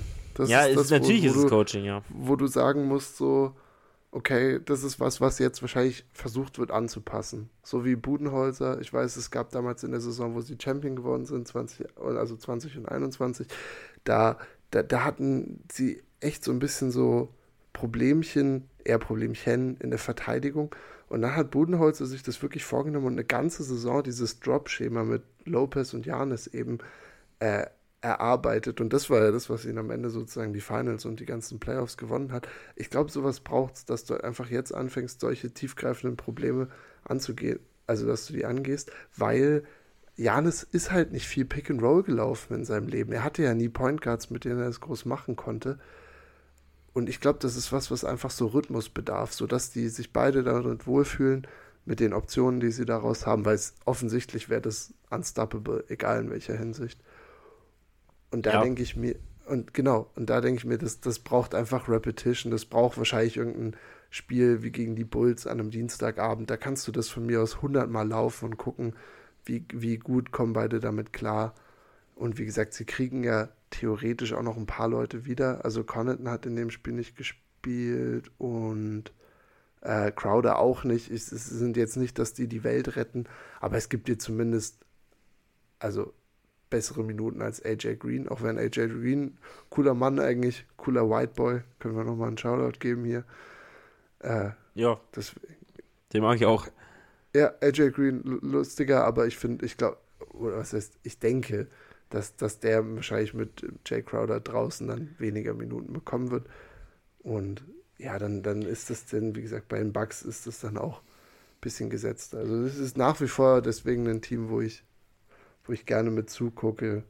Vor allem ja. auch, wie gesagt, ob sie weiter probieren, Brook Lopez an die Drei-Punkte-Linie zu packen beim Verteidigen. Gab es in dem Spiel auch ein paar Mal, wo Halliburton praktisch äh, die, das Geld schon in den Augen hatte, wenn, wenn er gesehen hat, dass Lopez nicht in den Drop gegangen ist. Und dann, ja, da, da wird er halt geguckt da. Also, äh, das hat der Bobby Portis auch, glaube ich, über dieses defensive System, weil dieses more, also dieses aggressivere quasi, nicht mehr dieses komplett Droppen. Da ist halt, da ist er einfach nicht für gemacht. Also, das wurde ja auch angesprochen. Also, es ist, das Team wurde ja für eine bestimmte, es wurde für ein System auch zusammengestellt, ja. Also klar, du hast jetzt nicht mehr die aggressiven Verteidiger. Klar hast du keinen Holiday mehr, aber ich meine, Brook Lopez wird da jetzt trotzdem an der, 3 Meter, äh, also an der Dreierlinie keinen keinen Guard überhaupt nicht mal einen Power Forward vor sich halten. Also, außer vielleicht die ganz, ganz langsam. Aber ansonsten kann er das nicht. Kann halt in der Zone sehr, sehr gut verteidigen. Hm, ich wollte auch, also zu diesen, ich, also die, es gab ja schon, also die haben natürlich schon mal Pick and Rolls gelaufen, Janis und, und Lillard. Die sahen aber für mich bis jetzt auch echt noch nicht so nice aus. Also war wirklich oft so Abstimmungsprobleme. Das, also natürlich, das ist Training, Abstimmung sind beide zwei krank gute Basketballer, die werden das schon hinkriegen und eigentlich ist es ein Match made in heaven. Ich finde auch Dame geht oft, forciert er so Würfe, die es auch eigentlich nicht sein müssten. Also äh, er geht, ich finde, er, er wirft dann oft schnell den Ball in der ersten Situation, die aber eigentlich gar nicht so eine richtig gute Situation ist. Also ich kann schon verstehen, dass er auch, der muss ja seine Würfe auch nehmen. Also soll er ja auch. Also dafür ist er ja geholt worden, dass er Offense kreiert. Auch für sich selber einfach nur. Ähm, aber teilweise finde ich diese Dreier manchmal ganz schön hingewichst einfach. Also die, die wirken nicht so, als wenn die. Er hat, oder er hat schon zweimal die Chance, den gleichen Wurf zu nehmen, dann hat er irgendwie so ein, nimmt er sich so ein kleines Screen und macht dann ein Stepback. Oder irgend so ein, also so, weiß ich nicht. Obwohl noch ja, Zeit auf der Uhr ist war auch, war auch jetzt in dem Spiel nicht ideal, weil er da auch wirklich 7 von 20 geht für 24 Punkte. Also von drei relativ gut. Er war ja der, der dieses Comeback im dritten Viertel gesparkt hat mit das, seinen drei Punkte. Da sah er dann wieder crispy aus. Also genau, das kann er dir halt geben. Der kann ja zwölf Punkte swingen. Der, der eigentlich spielt er drei von den vier Vierteln beschissen und trotzdem hat er die Bucks da in eine Winning Position gebracht am Ende des dritten Viertels. Ja, so. das stimmt. Deswegen, du hattest ja dann Nächte, wo irgendwie beide insgesamt für 80 gehen oder 75. Diese Saison auch schon, wo du gesehen hast, okay, da gibt es dann halt, da, da kannst du als Verteidigung nicht einfach nur noch nur noch hinlegen und hoffen, dass sie, dass sie einfach nicht treffen, so. Weil, wie gesagt, sie, sie, haben, sie haben da so viel Potenzial da. Und ich denke, ähm, noch zum Abschluss, dann können wir mal zum, zu den anderen Spielen noch kommen vom In-Season Tournament. mein absolutes Highlight-Play defensiv von den Bucks und das wirst du lieben, weil Brooke Lopez musste am, also top of the key, musste Halliburton verteidigen, weil sie eben dieses neue aggressive System spielen. Halliburton hat sich diesen Switch rausgesucht, zieht einfach an Lopez vorbei und wer ist der Rim Protector? Nicht etwa Janis Antetokounmpo, der eigentlich als Roma in der Rolle perfekt ist, sondern Malik Beasley. Und wenn es eine Sache ist, wo Malik Beasley ähnlich gut ist wie äh, Guards vor sich zu halten, dann ist es Würfe zu blocken. Und ich glaube, das war, das war für Halliburton wirklich der größte Trainingswurf. Das ist mir, und das war auch in den letzten vier Minuten, die habe ich mir eben heute nochmal angeguckt. Und da musste ich, äh, musste ich einfach schmunzeln, weil ich wusste, dass wir beide darüber eine gute Zeit haben werden. Ja. Und das zeigt auch, da müssen die Bugs vielleicht so eine Rotation defensiv, muss man nochmal sich überlegen, ob warum Janis da nicht irgendwie dabei ist und ob nicht die zwei auch Positionen tauschen sollten. Müsste man sich nochmal angucken. Also ich weiß, es hängt ja auch immer ein bisschen davon ab, wer jetzt, äh, wenn ja, Jans gerade mal die Heels war oder so. Mal, ich ja. kann es dir gerne nochmal zuschicken, aber ich, ich hatte eine sehr gute Zeit, ja, das, das anzugucken. Ist, also das Szenario ist schon sehr lustig. Also, wenn ich, also wenn ich mir eine Combo aussuchen müsste, wo ich jetzt vielleicht sogar die, also gegen so einen Burg an der Dreierlinie und dann oder ein Spieler an der Dreierlinie schlagen und einen unterm Korb, dann wären die Jungs da auf jeden Fall, also Burg wäre sehr, sehr weit oben, also so am Dreierverteidigen, weil ich glaube, da könnte ich, könnte sogar ich noch vorbeilaufen. Ähm, und dann noch Trey Young. Ich glaube, Trey Young ja, als Rim Protector. Oder halt vielleicht Chris Paul unten. Der, gut, der wäre ein bisschen dreckiger, der hätte mehr, der würde mir vielleicht, vermutlich, der würde mir safe den Ball rausschlagen, muss ich jetzt gar nicht so tun. Der würde mir den Ball rausschlagen. Man liest, man liegt Beasley ist halt der kann er nicht verteidigen. Nee. Aber ja, Trey Young, wär, Trey Young ist Top 1. Aber Beasley ist auf jeden Fall Top 10. Also, weil wie gesagt, er ist ja in einem Screen hängen geblieben. Das war, glaube ich, auch in einem Spiel gegen Pacers, den es gar nicht gab. Also, es war gegen die Pacers, das weiß ich noch. Da hat nämlich Halliburton, tut so, als wenn rechts ein Screen ist und er bleibt an dem Screen hängen, der nicht, also, wie gesagt, es gab keinen Spieler, der sich da hingestellt hat. Er ist einfach nur, hat sich, er ist quasi nicht mitgegangen. Mhm. Also, um das nochmal festzuhalten, wie viel Effort er in die Defense steckt. Ja, also ich habe den, ich habe irgendwie den Bill Simmons Podcast gehört. Die haben immer gegaggt, dass äh, Terry Halliburton wahrscheinlich nicht mitbekommen hat, dass Beasley gespielt hat für die für die Bucks, weil er einfach, weil alles, was Halliburton gemacht hat, war ihn einfach brutal zu schlagen auf the Dribble. Der wusste, glaube ich, nicht, dass der hat sich gefragt, warum, warum Beasley dann in Street Clothes danach draußen vor der Halle stand. Ich glaube, der hat ihn nicht einmal gesehen an dem Abend. Äh, jetzt, jetzt, wo wir Bucks Lander ein bisschen betrieben haben, ja, gucken wir uns das Spiel am besten an. Und das ist gut, weil das können wir wirklich in einer Sekunde ab, abarbeiten. Und das ist auch wieder mein Tod als NBA-Analyst, nachdem ich meine Pelicans, meine Pelicans hier für, weiß ich nicht, wie lange, wie lange waren es mir hier, 20 Minuten hochgehypt habe. Ja, mindestens. Und äh, ich war hier, saß hier wirklich mit völligem Unverständnis. Ja, also, und vollkommen zu Recht, weil also die Pelicans hätten mich nicht, hätten mich nicht böser strafen können. Äh, ja, das war, glaube ich, echt, das war eines der peinlichsten Efforts, die ich seit langem gesehen habe. Vor allem halt gegeben des ersten Spiels, dass die Bucks und die Pacers da so ein Feuerwerk hingelegt haben und dann zum zweiten Spiel in Vegas, erstes In-Season-Tournament, Halbfinale und die Pelicans gehen mit, ich weiß den genauen Score nicht mal, es fühlt sich an wie 80 zu 140 oder so. So hat sich auf jeden Fall. Äh, 90 zu 133, also 89 Boah. zu 133. Also 43 Boah. Punkte. Nachdem es zur Halbzeit, glaube ich, waren es sogar noch ein Punkt Unterschied. Ah, ähm, nee. Ja, 44 waren es. Also es war ein, war ein absolutes Fest und hat wieder gezeigt, warum man den Pelicans nach ähm, zwei, drei guten Spielen nicht vertrauen sollte.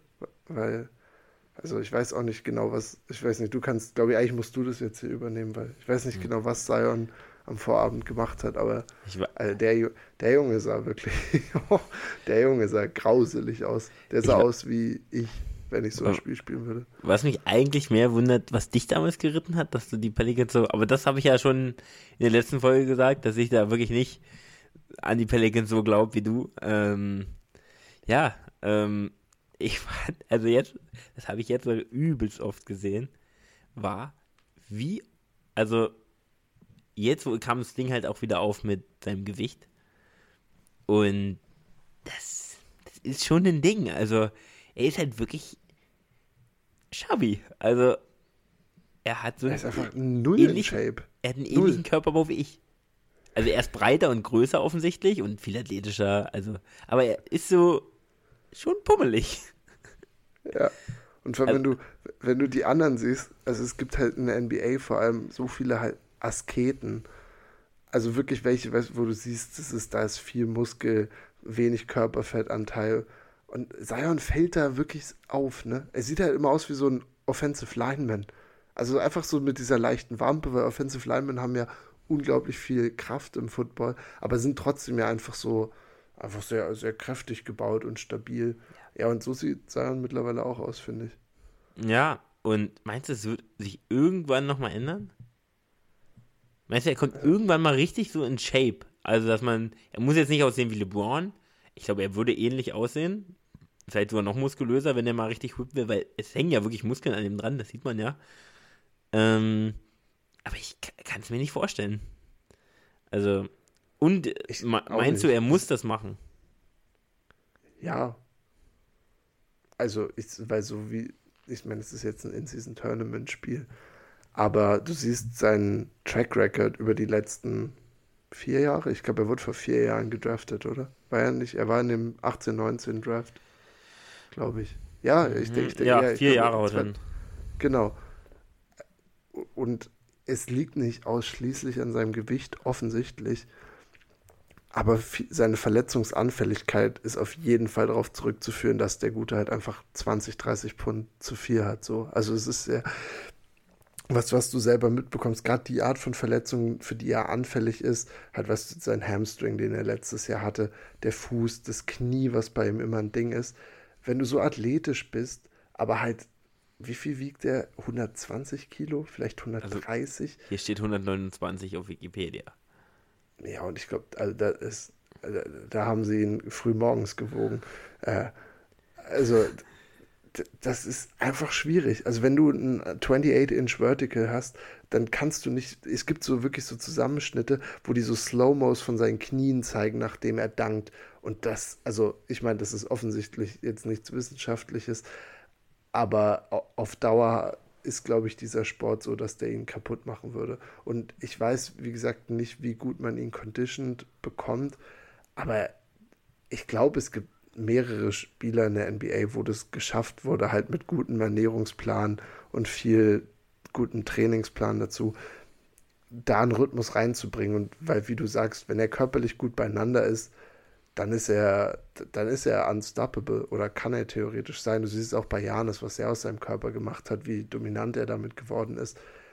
Und ja, ich glaube, wenn Zion das nicht macht, dann ist das echt ein riesengroßes What If. Ich frage mich auch, Michel, wenn wir beide einfach den Alltag von einem NBA-Spieler hätten, mit so vielen Coaches um einen rum, du spielst jede zweite Nacht echt relativ intensiv, irgendwie einen Hochleistungssport, wie kann man da so aussehen? also wenn er aus der Offseason rauskommt, checke ich das noch so ein bisschen. Aber in Season, ich meine, wir sind jetzt ein Viertel durch und wie du sagst, vor allem bei diesem einen Spiel ist es so aufgefallen. Was hat er, was hat er gemacht? Also was macht er, damit er so aussieht? Er wird extrem viel essen. Also. Ja, aber also, keine Ahnung, wenn du, wenn du hast ja dann auch Durchlauf, du bewegst dich ja auch jeden Tag. Das kann ja eigentlich gar nicht sein, oder?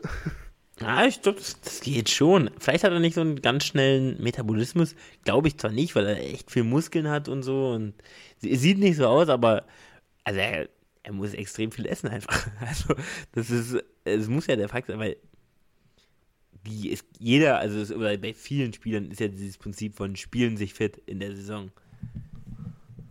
Aber bei, bei ihm irgendwie nicht.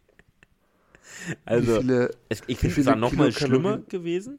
Also, ja. dieses eine, wo man, wo er nach der Verletzung so, oder in der Verletzung, der ist ja in so einem Hoodie und macht so Dribbling. Alter, da dachte ich, Alter, das sieht richtig aus wie so ein retireder Player, der schon so zwei Jahre aufgehört hat und sich richtig gut gehen lassen hat. So sah der aus. Ich, ich habe zwei Fragen. Also der, das erste geht gleich direkt angeschlossen an das, was du gerade sagst, ist auch gar nicht so richtig eine Frage. Aber ich, ich glaube, wenn Zion retiren würde, also sagen wir, er hat jetzt so eine Art Hall of Fame-Karriere und wenn er dann retired, wie doll würde der noch zulegen? Weil dann wäre ja Basketball so hinter ihm und du sagst ja, es gibt so ein paar, die kriegen dann einfach ihr Wohlstandsbäuchlein, so wie Johnson, also, also Magic Johnson, äh, dass die einfach nicht mehr so, nicht mehr ganz so fit sind. Aber wie sieht Zion dann aus, wenn der irgendwann so in die Hall of Fame kommen sollte? Und alle wussten, das war immer ein Problem des Essen. Also meinst du, der wird so, legt so richtig, richtig zu oder wird er einfach noch mehr aussehen wie so ein, wie so, wie so Shaq im Prinzip?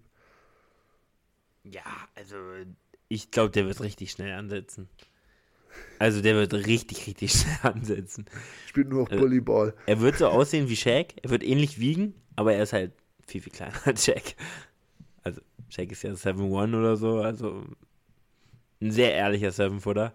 Und äh, Zion ist halt 6'6, also knapp unter 2 Meter. Was die ganze Sache eigentlich noch viel kranker macht, wenn du 130 Kilo wiegst. Ähm, aber wie gesagt, er hat ja auch Muskeln. Also er ist ja nicht nur fett, er ist ja wirklich, wenn man sich die Arme anguckt, dann ist es vermutlich auch die dicksten Arme in der Liga, vermutlich. Äh, weil das ist schon stark, aber ja. Ich war, also er würde, er wäre safe sehr, sehr schnell dick. Okay, zweite Frage, wie viel Kilokalorien isst Seihan am Tag? Ich meine, du bist da jetzt, du kommst aus dem Fitness-Game, du kennst dich da aus. Was, was drückt der Junge so weg? Wir haben jetzt zumindest die Vermutung mal aufgestellt, mit deinem Wissen, dass wir, also dass Sion einfach sehr viel am Tag essen wird. Was sind so seine Kilokalorien?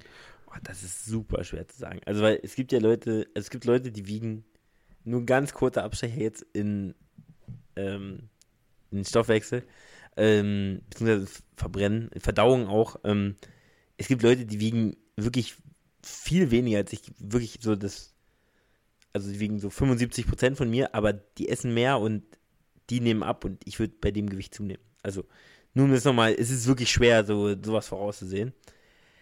Aber er macht ja viel Sport, das weiß man ja auf jeden Fall. Also da kommt der Gute nicht drum rum. Und ich kann mir halt vorstellen, dass er seine 5K isst, also seine 5000 Kalorien isst. Kann ich mir gut vorstellen, ist ein großer Mann, großer Mann, großer Hunger. Ähm, kann ich mir im Durchschnitt schon so vorstellen. Also, das wäre schon ziemlich viel, aber er, er, muss ja auch viel essen. Kann auch 4000 sein und er hat nicht so einen schnellen, oder er braucht viel quasi, oder er verbrennt nicht so viel Kalorien. Ich könnte mir so fünf, fünf glatte Dinger, könnte ich mir schon vorstellen. Und das ja. ist viel. Also, das ist schon ein gutes Brett, wenn du jeden Tag fünf isst. Ja, muss, das ist eigentlich das, was jetzt uns allen an Weihnachten, glaube ich, so bevorsteht, wo man dann eigentlich bis Silvester erstmal nur noch auf Kur gehen will, wenn ja. Oma den dicken Weihnachtsbraten raushaut. Ich freue mich, ich finde, wir sollten eine Weihnachtsfolge eigentlich jetzt machen. Da müssen ja. wir von mir aus auch gar nicht über Basketball reden, aber eine, ein Xmas-Special, hätte ich schon Lust, so nochmal in den nächsten zwei Wochen. Wir müssen auf jeden Fall auch nochmal, ich weiß nicht, wie du überhaupt in unserer Heimat bist, aber auf jeden Fall noch eine Basketball mal spielen wieder. Mhm. Ja, ich vor allem mit einem Kreuzband. Ach, scheiße, ihr seid ja alle. ihr seid ja alle wirklich komplett äh, lahmgelegt. Ja, man muss sagen, ja, stimmt, Michael und ich spielen sonst intensivst in der Gruppe von, also wir sind drei, äh, mit Arne, der auch schon mal hier im Podcast war, Shoutout. Äh, und er, Arne und ich beide mit einem Kreuzband weniger gerade, also beziehungsweise jetzt einem frischen Kreuzband. Aber ich würde sagen, ich bin heute das erste Mal bei der Physio gewesen. Äh, Dreier werfen geht bis da. Sag, lecker, sag ich dir, lecker, lecker, lecker, ich lecker. Carl Anthony Towns ähm, in ganz frühen Jahren ohne, ohne irgendwie die Beine richtig groß zu bewegen, so leicht aus, dem Knie, aus der Kniebeuge raus, aber den Boden nicht verlassen und dann viel aus dem Rücken. Das so, so sehe ich meine Dreier auf dem Freiplatz ähm, fliegen an geil, Weihnachten geil. dann.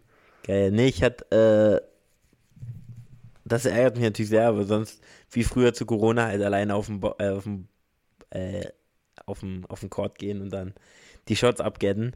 Ähm, nee, schön, dann äh, können wir wenigstens so ein bisschen, weiß ich nicht, dann spielen wir 21. Der einzige Weg, wie Michel mich dann auch mal auf der Dribble schlagen kann. Hey now. Uh. uh. Oh, das ist ein ganz colder Take. Also das ist wirklich ein ganz colder Take. Also das ist wirklich ja, es ist auch gut, weil ich kann es jetzt sechs Monate äh, nicht, können wir es nicht anders beweisen. Deswegen kann ich jetzt hier shooten ohne Ende. Ja, also. Wird man nie rausfinden. Ich habe Finesse. Ich habe Finesse, so viel kann ich schon mal sagen. kann gut. Mich, mich ist einer der besten Foulszieher, glaube ja, ich. Also ich habe hab wirklich viel gegen, gegen irgendwelche Dudes gespielt auf Freiplätzen äh, oder in, beim Unisport. Aber also Michel zieht wirklich Fouls, der kriegt mich gut in die Luft mit jedem Pumpfake. Ey, und dann, und dann, dann ist aber die Schulter auch schon in meinem Solarplexus drin und Michel wirft das Ding noch hoch und, und, und wir haben das End One. also das, ich mache meistens den Ball dann nicht rein. Ich mache den Ball meistens nicht rein, ich schreie dann trotzdem And One. Aber ähm, ich glaube wirklich, dass ich da nicht schlecht bin. Also ich, sehe das gut, wenn ich irgendwie, also ich kriege gut die Leute in die Luft. Arne auch, wirklich oft. Der hat mir auch schon wirklich oft mit, seinem, mit seiner Hand wirklich auf den Kopf geschlagen, weil er dachte, irgendwie der Ball geht doch hoch. Ähm, da bin ich, da bin ich die Pumpfakes. Ich pumpfake auch sehr viel, übertrieben viel. Ähm, ja. Das ist mein Game.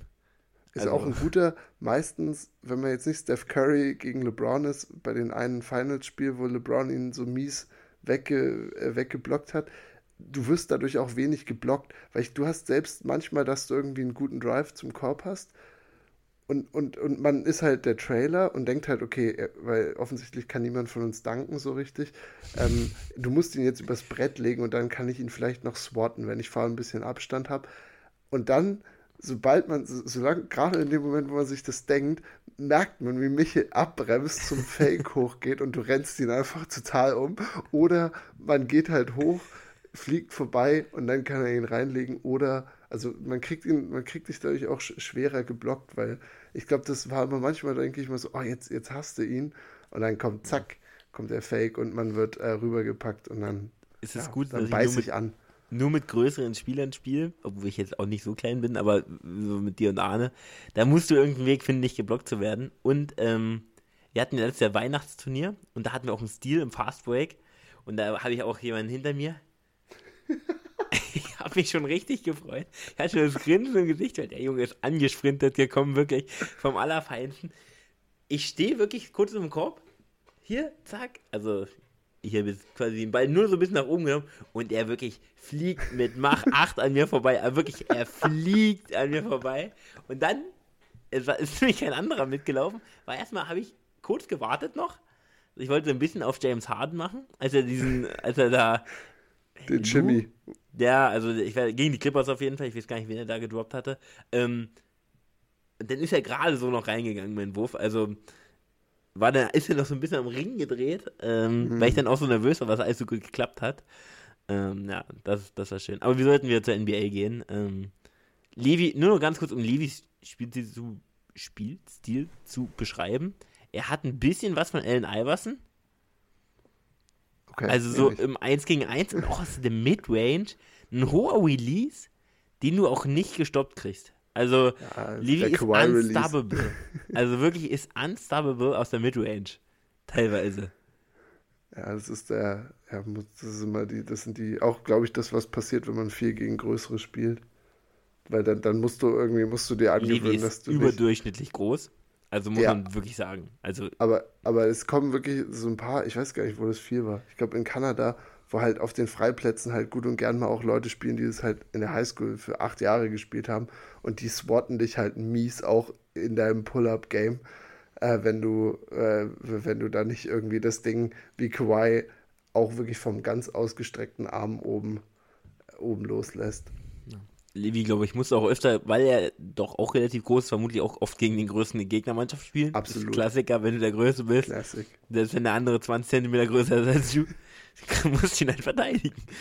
Aber das ist das Gute, wenn man so, weißt du, so, so wie ich, so irgendwo unter 1,90 rum, rumdudelt, die, die so an die zwei Meter gehen, die muss ich dann zwar decken, aber die müssen mich auch decken. Und das sind oft die, die doch schon, das sind dann so ein bisschen so die, ja, die Vucevics und so, die ein bisschen schwerer auf den Beinen schon sind. Also die kriegst, die krieg ich sogar mal mit dem Eurostep oder so. Also wenn die im, Backpedaling sind, dann, dann kannst du die eigentlich ganz mies natzen. Oh Auch das so ein bisschen, Manu Ginobili steckt in dir auch. Also der, der Eurostep ist auch Levis Move.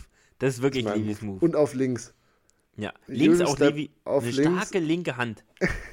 also auch Manu Ginobili, auch die linke Hand. Also auch die linke, ja haben wir uns gut gelobt. Äh, wir müssen das Final noch kurz durchgehen ja. vom In-Season Tournament. Dann haben wir echt eine unterhaltsame Folge hingelegt, finde ich. Äh, weil dann die, der Höhenflug der Pacers im Endeffekt da gestoppt von, durch eine Klinik von den Lakers, wie ich finde. Also es war echt, war auch ein sehr unterhaltsames Spiel. Ich habe mir das im, boah, wo habe ich mir das angeguckt? Es war ein komischer Ort. Genau, ich saß in einem Café und habe mir es am Morgen danach angeguckt, weil ich zwei Stunden auf was warten musste. Dann saß ich einfach in einem Café rum, habe auf meinem Handy dieses Spiel geguckt, war super unterhaltsam. Anthony Davis, wirklich Masterpiece, fand ich. Komisch, dass er nicht der MVP geworden ist. Das finde ich wie in, den Finals damals, in der Bubble. Auch da, LeBron ist es geworden, vollkommen fair. Aber wäre auch geil, wenn Davis mal sowas gewinnt, weil somit bleibt es halt weiter LeBrons Team. Ähm, wird's, ist aber auch gut so. Ich weiß gar nicht, wie hast, wie hast du das Spiel so gesehen? Weil eigentlich was, alles, was die Pacers heiß gemacht hat, fand ich, haben sie geschafft, gut wegzunehmen am Ende, die Lakers. Ja, auf jeden Fall. Also, also angesprochen, Anthony Davis hat halt ein, ein überragendes Spiel gehabt. Also 20 Rebounds geholt, vier Blocks. hm? Ist 41 und 20. Also, ja, ja, Einfach eine Hakim, das ist eine Hakim-Statline oder was ja. auch immer. Also, ja, krankes Statline. Also, fünf Assists. Das ist, halt eine, das ist einfach eine New Orleans Anthony Davis Stat, also Statline. So, die, die hat man in New Orleans, finde ich, noch öfter gesehen und dann, ja, sie haben aber auch keinen, der Anthony Davis stoppen kann. Das ist auch nur ein Fakt. Und, ähm, ja, ich fand die, das geil zwischen D'Angelo Russell und, und Bruce Brown. So, das, das hat, hat auch nochmal ein bisschen Würze reingebracht, das, das liebe ich. Ähm, aber ja, Brown ist halt Champion auch geworden. Also, hm. Naja, äh, aber ja, die, die Pacers haben halt auch ihren Dreier nicht getroffen. Die Lakers zwar auch nicht, aber haben halt viel, viel weniger Dreier genommen. Ähm, 13. Und, ja, hat man insgesamt, also die Wurfquote von den Pacers war einfach unterirdisch. Und ja, ja, LeBron spielt dann auch wieder gut. Ich glaube auch, dass manche Spieler dann einfach, ja, noch einen relativ guten Tag hatten. Also, auch Reeves macht 28 Punkte, ne? Also, auch gut. Ähm, ich finde auch immer, und das ist auch in dem Spiel, die Turnover-Rate von Lakers echt hoch. Ich weiß nicht, ob das, also gefühlt ist es immer so, weil ich finde, jeder von denen ist Turnover-lastig von den Spielern. War auch die dann doppelt so viel Turnover wie die, wie die Pacers, aber die Pacers haben halt einfach nicht getroffen. Also haben 36% aus dem Feld geworfen. Das, das schmeckt auch gar nicht. Ja. Und die, also die Lakers haben verdient gewonnen, auf jeden Fall. Absolut, weil du, du sagst ja, sie nehmen, so, sie nehmen im Endeffekt 13 Dreier, was so eine richtige so 2001 oder 1993er Quote ist von Dreiern und dann 75 Würfe von zwei. Ich habe leider gerade den Stat auf die Schnelle nicht gefunden, das müssten wir vielleicht nochmal nachreichen. Die Lakers mit einer absurden Anzahl von Point in the, Points in the Paint, weil eben da auch wieder, das war, fand ich auch ganz cool, das war wieder so ein bisschen so ein Chess-Match, zwei, äh, zwei gute Coaches so, also auch Darwin Ham, finde ich, hat sich ja jetzt mittlerweile schon als echt solider Coach irgendwie etabliert, auch nach einer Saison. Aber du hattest halt Rick Carlyle, der seinem Team wirklich auch gesagt hat, verteidigt die Drei-Punkte-Linie wie wild. Und die Lakers haben das genommen und haben gesagt, okay, kein Ding, wir nehmen 13 Würfe, wir treffen die, auch davon unterirdisch wenig. Aber wenn ihr die Drei-Punkte-Linie gut verteidigt, dann driven wir euch einfach zum Tod mit LeBron. Wir machen das Two-Man-Game mit LeBron und AD. Du hast gesagt, Reeves war sehr gut, konnte das irgendwie immer wieder attackieren. Das, die Pacers auch ein guter Gegner für Reeves, weil wie gesagt, der ist nicht der physischste und hat diese Saison hin und wieder mal Probleme schon gehabt, fand ich. Und das ist perfekt. Du hast keinen, der dich richtig verteidigen kann. Er konnte da sein Spiel gut aufziehen, hat ein paar Klatsch-Buckets äh, gehittet. Und ja, auf, auf der anderen Seite des Balls, ähm, falls wir da schon hingehen wollen, ist, ähm, sonst kannst du noch mal was mit einschieben. Ich, ich finde zum Beispiel, also ja. die Lakers haben ja jetzt so dreiertechnisch auch echt nicht so die Jungs. Also das die Low und der Rest, ich, die Quoten vom Rest sind vermutlich nicht gut. Also LeBron ist die, LeBron wirft jetzt nicht super schlecht den Dreier, aber dem gibst du eher den Dreier, anstatt er dich immer in der Zone bietet. Anthony Davis, dann nimmst du, der soll überall von werfen, außer der soll nicht, der soll nicht anfangen zu biesten. Das willst du bei Anthony Davis nicht, weil dann ist er gut. Er soll irgendwelche Würfe nehmen. Und auch beim Rest, Torian Prince, Cameron Reddish, muss mir jetzt nicht mitkommen. Und auch Austin Reeves trifft die Saison jetzt nicht super gut. Ähm, und ja, die anderen Jungs, also es waren ja dann eigentlich nur noch Reeves von der Bank und ja, Vanderbilt oder so, der klar, der, der natürlich auch, also der natürlich defensiv natürlich spielt, aber offensiv jetzt nicht keine große Rolle hat, hat er überhaupt einen Wurf genommen, einen Wurf genommen, keinen getroffen. Also, so, da kommt ja nur Reeves eigentlich von der Bank, der offensiv was bringt. Und das sind ja alles keine Dreierschützen. Und dann hätte man sich vielleicht eher darauf konzentrieren sollen, die Zone zuzurammeln, weil ja, da, da ist er halt auch von LeBron's Bread and Butter. Also da, da kann er immer noch mal hingehen und das macht er ja dann auch. Also, LeBron ist ja auch der Maestro im Ausnutzen von Schwächen vom Gegner. Also, wenn es einen Spieler gibt, der das vermutlich so gut macht wie kein anderer, dann ist es halt LeBron. Ich ähm, habe es gerade mal rausgesucht. Das finde ich ein sehr guter Punkt von dir, weil das was wäre, was mir auch aufgekommen ist, obwohl sie das jetzt gewonnen haben, auch auf ihre Art und Weise. Wenn da die Bugs stehen in, in dem Finale, nur ganz hypothetisch, da hätten die Lakers ernsthaft Probleme bekommen, weil die kannst du eben durch Janis, Lopez etc., kannst du die nicht zum Tod bulllyballen, wie sie es halt mit den Pacers gemacht haben. Und dann muss ein Wurf von draußen fallen. Und wie gesagt, LeBron schafft es immer, zwei Verteidiger zu ziehen, macht sehr gute Pässe. Und dann hast du die Jungs da draußen, wie gesagt, Anthony Davis, haben wir diese Saison gesagt, soll eigentlich seinen Dreier treffen der nimmt 0,6 Dreier im Spiel. Ich glaube, Davis hat sowas wie 13 Dreier in der ganzen Saison genommen, trifft den mit 21, 23 Prozent, Reeves 33 Prozent, Hachimura 40 Prozent, aber bei echt noch einer kleinen Sample Size. Dann Torian Prince 35, Cam Reddish 31, Christian Wood 26, Gabe Vincent 7 bei drei Versuchen pro Spiel, also auch ein wildes Deadline. Äh, 7% von draußen und Max Christie 31 genau das willst du eigentlich nicht. Also du müsstest, deswegen, wir haben es wir schon mehrmals verlacht, Levine zu den Lakers absolut überhaupt nicht, würde nicht funktionieren. Die brauchen einfach Shooter. Sie sind wieder da. Die brauchen einfach von mir aus Malik Beasley, der letzte Saison noch da war, gibt in den Lakers wieder zurück für einen Second Rounder. Die würden sich die Finger lecken nach einem, der irgendwie mal 40% von draußen wieder relativ gut ihnen geben kann. Michel äh, muss okay. mich korrigieren. Nee, nee, alles gut. Also die Saison trifft, ich war halt im Kopf, dass Zach Levine ein guter Schütze ist. Über die Karriere trifft er 38 Ist kein Catch-and-Shoot-Dreier. Also ist jetzt, aber 38% über die Karriere und er hat, er war ja, nein, oder ich will, weiß nicht, was wirft er über die Karriere? Also wirft er viel. Also ist ja dann auch ein Shooter. Die Saison trifft er nicht so. Das stimmt, aber dann haben sie wieder eine andere Baustelle. Da haben sie noch mehr Baustellen defensiv. Sie, da, dann müssen sie defensiv und dann müssen sie gucken, wie sie die, ja. also wie sie die Shots neu verteilen, weil das finde ich wirkt gut ausgewogen, weil obwohl Davis anscheinend gesagt hat, er wirft diese Saison keine Dreier mehr, finde ich, ist das Game zwischen ihm und auch das mit LeBron abgestimmte, wenn es funktioniert, dann ist das geil. Wenn du siehst, wie er jeden zu jedem Offensiv-Rebound hingeht, wie er da versucht, Second Chance Points zu machen, wie dominant er um den, Bar, um den Korb rum ist, das kann wirklich Davis Game sein. Aber wie gesagt, so eingeschränkt wie er diese Saison fungiert, brauchst du brauchst du diese brauchst du einen Dreierschützen, einen, der einfach wirklich nicht viel macht, der wirklich nur einen Dreier gut treffen kann.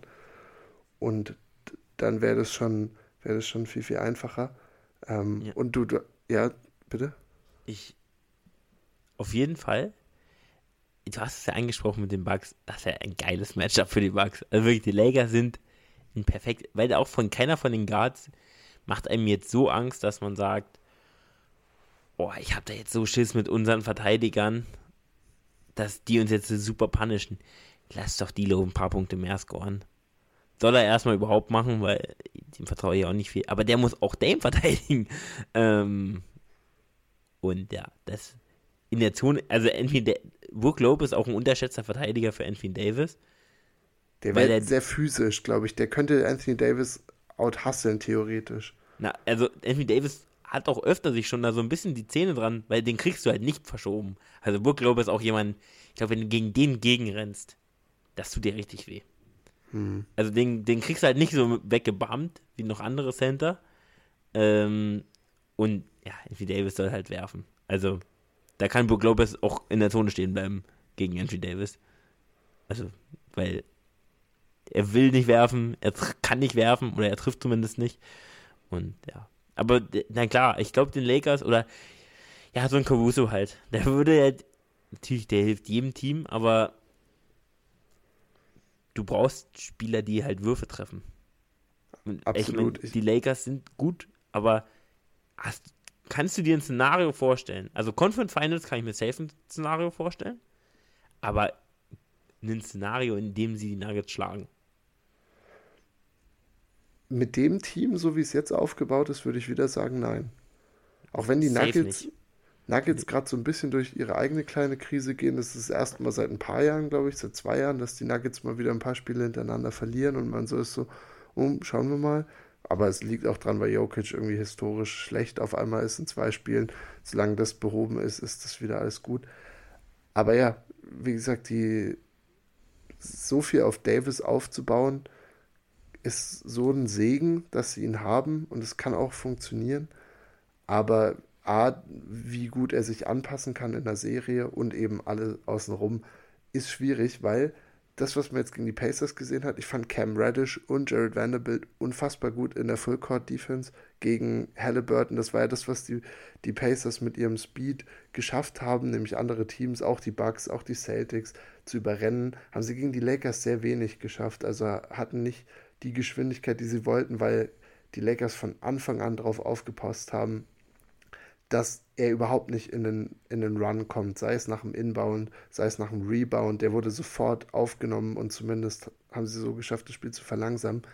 Deswegen, da, da haben so Spieler wie Vanderbilt oder Radish ihre Vorteile, weil sie sind relativ groß, relativ physisch auf dem Wing äh, können, und können so ein bisschen die Dirty Work machen, aber es sind halt beides auch keine Dreierwerfer. Also ich glaube, die Lakers könnten so ein bisschen so ein Slugfest in, in Playoffs werden, weißt du, wo es auch so wo es so richtig eklig, wenn das Team jetzt so bleibt, so in die, in die 90er und unteren 100er reingeht. Weil, wie gesagt, die defensiv können sie dir einiges bieten. Aber wie gesagt, also wenn die Offense, ja, auf einem 39-jährigen Goat aufbaut, der aber auch halt nur so viel machen kann, aber da, dann müssen sich irgendwann die anderen schlagen. Da sehen wir in den Playoffs, also wenn das Team wirklich so bleibt, was ich nicht glaube, also da passiert safe noch ein bisschen was bei den Lakers, ähm, dann werden wir eine LeBron-Performance sehen, die geisterkrank wird. Also wenn wir ein paar Spiele sehen, wo er, wo er machen muss, weil ihm nichts anderes übrig bleibt, äh, und dann auch machen wird. Also vielleicht auch nicht immer, weil ja, er ist halt nicht mehr Miami LeBron oder Cavs LeBron, aber er ist immer noch LeBron. Und du, da wir gerade bei den, also hast du noch was, also erstmal natürlich krass, dass die Lakers gewonnen haben, ist auch geil für die Lakers. Wenn man gesehen Absolut. hat, so bei vielen ähm, Spielern, die so ein Jahresverträge haben, hat sich das Gehalt halt quasi verdoppelt. Also, ähm, das für die natürlich auch super krank. 500, eine halbe Million ist geistergestört. Finde ich auch. Nee, das war mein, mein Take. Wir können gerne weitergehen. Wir hatten den Nuggets. Und du hast den, die, die Schwächephase von Jokic angesprochen und ist in einem Spiel halt auch aufgefallen. Und da haben sie gegen eine Mannschaft gespielt, mit der ich sympathisiere. Beziehungsweise Spieler, mit denen ich sympathisiere. Ich liebe es, dass diese Folge so endet. Bisschen, bisschen Clippers Nerd Talk nochmal oben drauflegen. Und ich habe das Spiel auch geguckt das hat mir sehr viel Spaß gemacht. Und auch meine Clippers, die sind back. Die stehen jetzt bei 12 und 10 und mischen von hinten den Westen auf. Haben jetzt vier Spiele in Folge gewonnen. Und ja, da bin ich natürlich äh, super heiß drauf. Also da, das hat mir natürlich extrem viel Spaß gemacht. Gegen Denver zu gewinnen ist schon immer ein Zeichen. Und ähm, gut, klar, Jokic geht 9 aus 32. Das ist natürlich eine, eine Deadline, die wirst du von ihm so nie wieder kriegen. Und da waren auch Würfe drin, also nicht drin, die, ja, das sind halt eigentlich Jokic-Treffer. Aber du hast trotzdem gewonnen. Und, Und es äh, waren auch, fand ich, zum Teil Würfe dabei, die sie gut schwer gemacht haben. Also es war klar, es war historisch schlecht, was Jokic da macht und sonst hittet er dir auch diese komischen Runner und so. Aber es, sie, sie haben da echt defensiv, fand ich das auch gezeigt, was sie zeigen können. Also, dass ja. du auch Spieler hast, die über ihre Größe weg verteidigen können, weißt du? Auf dem Papier sind das natürlich, also mit Kawhi hast du einen, der, wenn er alles gibt und da ist, dann einer der besten Verteidiger überhaupt ist. Also ist halt als Flügeln die POY geworden und das nochmal. Und ist vermutlich auch so einer der gefährlichsten in den Playoffs, den du einfach nicht gegen dich selber haben willst. Und ähm, auch Daniel Tyson, dem Spiel hat er mir sehr gut, also hat er mir sehr gut gefallen, weil er auch oft teilweise in der Zone einen guten Job gemacht. Ähm, ist natürlich kein Körper im Vergleich zu Jokic. Du hast angesprochen, man ist aber von Jokic auch gewöhnt, dass er wirklich schwere Würfe macht. Also, man ist ja, also, wenn ein Spieler, bei Janis ist es ja nicht ganz so, der lässt sich das nicht ganz so schwer machen, der dankt ja oft, weil er dann einfach die overpowert. Aber Jokic, der macht es ja dann oft mit seinem Skill. Und, ähm, da ist man ja eigentlich schon gewohnt, dass er die macht. Aber meine, meine, ähm, Clippers, die haben mir sehr, sehr gut gefallen, muss ich ja sagen. Also, wie gesagt, dann auch Norman Powell. Ach, das ist einfach, äh, also es hat mir unglaublich viel Spaß gemacht, auch, ähm, ja, alle Jungs irgendwie so ein bisschen clicking, also klicken zu sehen. Ähm, auch wenn da jetzt noch ja, aus dem, aus dem Zweierbereich echt noch viel ging, weil manchmal nehmen die Jungs sich dann halt so Midranger und die können ja alle treffen. Also Harden kann die treffen, auch Kawhi kann die treffen offensichtlicherweise und auch Paul George. Äh, aber auch Paul George ein Verteidiger, der natürlich super ist. Ähm, aber wenn da noch mehr reingehen, dann, dann ist es ja perfekt. Dann ist alles gut.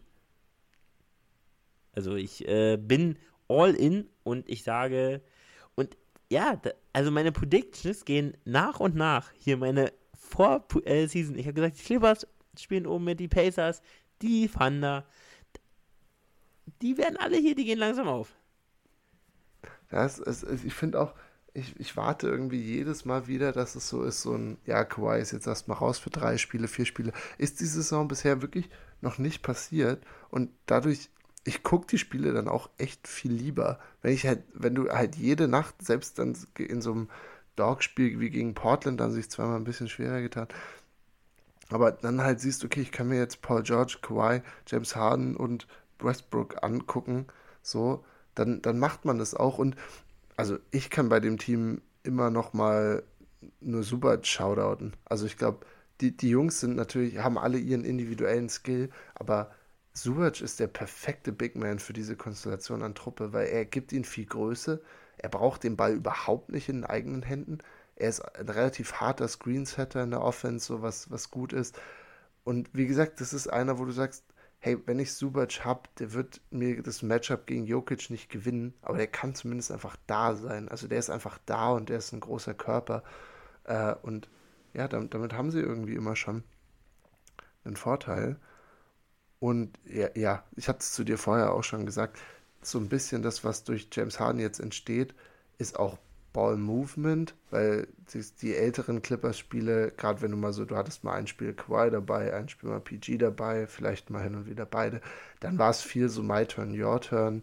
Und ich finde zumindest jetzt, ich weiß nicht, ob es an den 30 Spielen, die man zusammen gemacht hat, oder 20 Spielen äh, liegt, ist, dass der Ball zum Teil, also es jetzt, sind jetzt keine Boston Celtics, wo da Pass, Pass, Pass ist, aber es ist nicht straight ISO die ganze Zeit und, und Harden kommt mehr zum Korb wieder. Da gucke ich immer gern bei ihm drauf, weil sobald er zum Korb noch regelmäßig kommt, ja, dann nimmt er einfach nicht diese doofen Sidestep-Dreier die ganze Zeit, die kein effizienter Wurf eigentlich für ihn sind.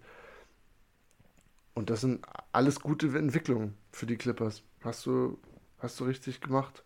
Also, das ist, äh, man muss sie gerade jetzt noch nicht dauten. Es waren aber auch wieder alle schnell dabei, muss man sagen, nachdem sie fünf Spiele verloren haben. Du warst ja auch der Hater hier. Ja, da waren wir, also ich und, und, und echt ein paar andere auch. Die ganze Basketball-Community? Die ganze Basketball waren alle dabei, diesen, diesen Trade schon zu verteufeln, Philly in den Himmel zu heben. Und wie gesagt, am, am Ende muss man, muss man schauen, wie, wie sich das ausgeht. Aber ja, es, es, es, scheint zu funktionieren. Ich sehe sogar Quai, hast, ich weiß nicht, ob du sowas äh, beobachtest, hat manchmal so ganz kurze Emotionsausbrüche. Hm. Also ja. er, er, macht manchmal irgendwas, so dass er sein Gesicht verzieht oder er gibt mal so High Fives oder er schreit. Das sind, finde ich, also finde ich geil zu sehen. Ich habe Kawhi sonst, das glaube ich, die letzten vier Jahre nicht machen sehen. Nee, das stimmt was ich auch gesehen habe, oder was ich auch gehört habe, es ist halt so, dass jetzt auch mal Kawhi und Paul George sich einspielen können. Weil die beiden, die standen auch nicht oft zusammen auf dem Feld. Also die haben jetzt schon, die spielen jetzt schon Jahre zusammen. Aber in diesen Jahren, ich hatte einen, also da wurde gesagt, wie viele Spiele die oder wie viele Minuten die zusammen auf dem Feld verbracht haben. Und die haben ja jetzt wirklich jede, also die spielen jetzt jeden Tag zusammen. Das wird auch nochmal, also es ist auch eine Verbesserung, also nicht Verbesserung, sondern ist auch, bringt auch dann eine Eingespieltheit mit. Ähm, wenn die beiden zusammen auf dem Feld stehen, dann halt, ja, so ein Spieler wie Harden, der natürlich da auch reinkommt, der ja auch ein Willing-Passer ist. Ähm, und ja, dann, dann sieht das echt gut aus. Wie gesagt, also ich bin hyped. Wie gesagt, wir müssen abwarten bis auf die nächste Verletzung. Äh, ich ich wollte nur kurz nachreichen. Kawhi und Paul George, was, was denkst du ist ihr Rekord zusammen? Also Boah, du kannst, kannst mir sagen, wie viele Spiele es sind, dann könnte ich dir direkt also 139. 100, also sagen wir 140 zur der Einfachheit okay, halber. 140. Äh, 140. Hm, hm, hm, hm, Also eine Saison, in der einen Saison, wenn man das jetzt so runterrechnen würde, haben sie 50 Siege geholt. Dann haben wir 80 Spiele, bleiben noch 60 Spiele.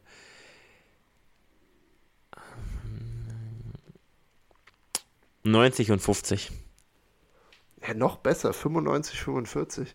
Oh, das war aber knapp. Aber ja, ja. krank, sehr gut. Äh, es ist wirklich, es sind auch 50 Win-Pace, wenn die beiden mal zusammen auf dem Feld stehen. Aber passiert halt leider, wenn wir jetzt bei 140 Spielen über vier Jahre sind, dann wird das, das ist nicht viel. Das ist wirklich nicht viel. Das ist wirklich nicht viel. Also das ist, das sind halt noch nicht mal zwei ganze Saisons. Nee. Schade. Also wirklich. Ja. Ah, das, das tut wirklich auch weh. Wieder jetzt, äh, ja, der, der Gen Z-Ausdruck, schade, finde ich, passt da perfekt, weil es die ist Clippers Franchise. Ist das ein Gen Z-Ausdruck oder war es jetzt irgendwie Sarkasmus? Weil ja, das ich glaube schon. Ich glaub, also ich kenne es aus der Gen Z. Schade. Nein, also nicht das Wort, aber dass man halt dass man das immer sagt zu allem, wenn irgendwas nicht gerade positiv ist. Ah, okay, okay. Finde ich ein bisschen goofy von dir, ja, aber ansonsten, nee, wusste ja, ich, ich nicht tatsächlich. Wusste ich ja, nicht. Shoutout an meine kleine Schwester, von der ich sowas lerne, weil jedes Mal, wenn ich so länger als drei Tage daheim bin, dann fange ich an, so diese, diese coolen Sachen, die jetzt 15-Jährige sagen, äh, zu übernehmen. Und das muss ich mir dann erstmal wieder abgewöhnen. Mein, mein Lieblingswort ist Goofy. Goofy ist okay. Es ist auch eins der Jugendwörter gewesen. Deswegen äh, uh. fand ich irgendwie, ich habe noch keinen Menschen mehr gehört, der es benutzt hat. Aber nur, außer mir. Ich kenne es nur im Englischen halt, ja. Ja, ja, das ja, bedeutet ja eigentlich das Gleiche, aber ich habe jetzt hier noch keinen gesehen. Oder ich habe jetzt keinen deutschsprachigen gesehen, der es benutzt hat. Das ist ja goofy, was du gerade gemacht hast. Das ist aber. Äh, sehr, sehr goofy von mir gewesen. aber ich würde es auch ähm, sagen, dass das okay ist. Hast du noch einen letzten, letzten Abschlussworte dabei? Weil mein Shoutout ist diese Woche kurz und geht Na. an. Ja. ja. ja, nee, hast du was dabei? Nee, ja, ich habe was, aber mach du zuerst.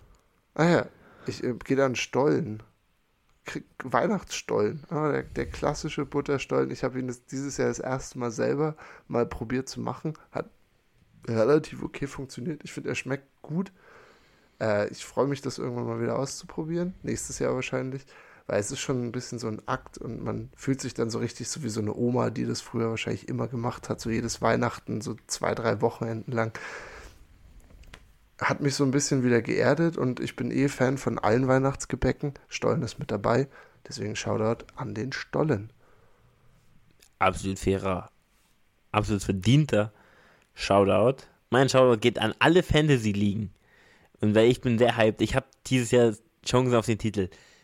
Hängt euch nochmal rein, investiert nochmal die letzten Gehirnzellen rein, hängt euch da rein. Wie gesagt, also äh, ja, ich bin auf jeden Fall in den, in den Semifinals schon mal drinne. So viel sage ich hier schon mal. Ähm, und dann ist der Weg eigentlich offen. Ich bin wie die Clippers, der Phönix aus der Asche. Ähm, Du bist 8 und 3 gestartet, glaube ich. ja, aber ich war die letzten Saisons immer schlecht. Ähm, Stimmt, ja. Und deswegen bin ich jetzt wieder da in der Saison und das wird mein Jahr. Deswegen, ähm, ja, Shoutout an uns, die alle Fantasy spielen, wo es jetzt in die heiße Phase geht. Und ähm, damit macht's gut.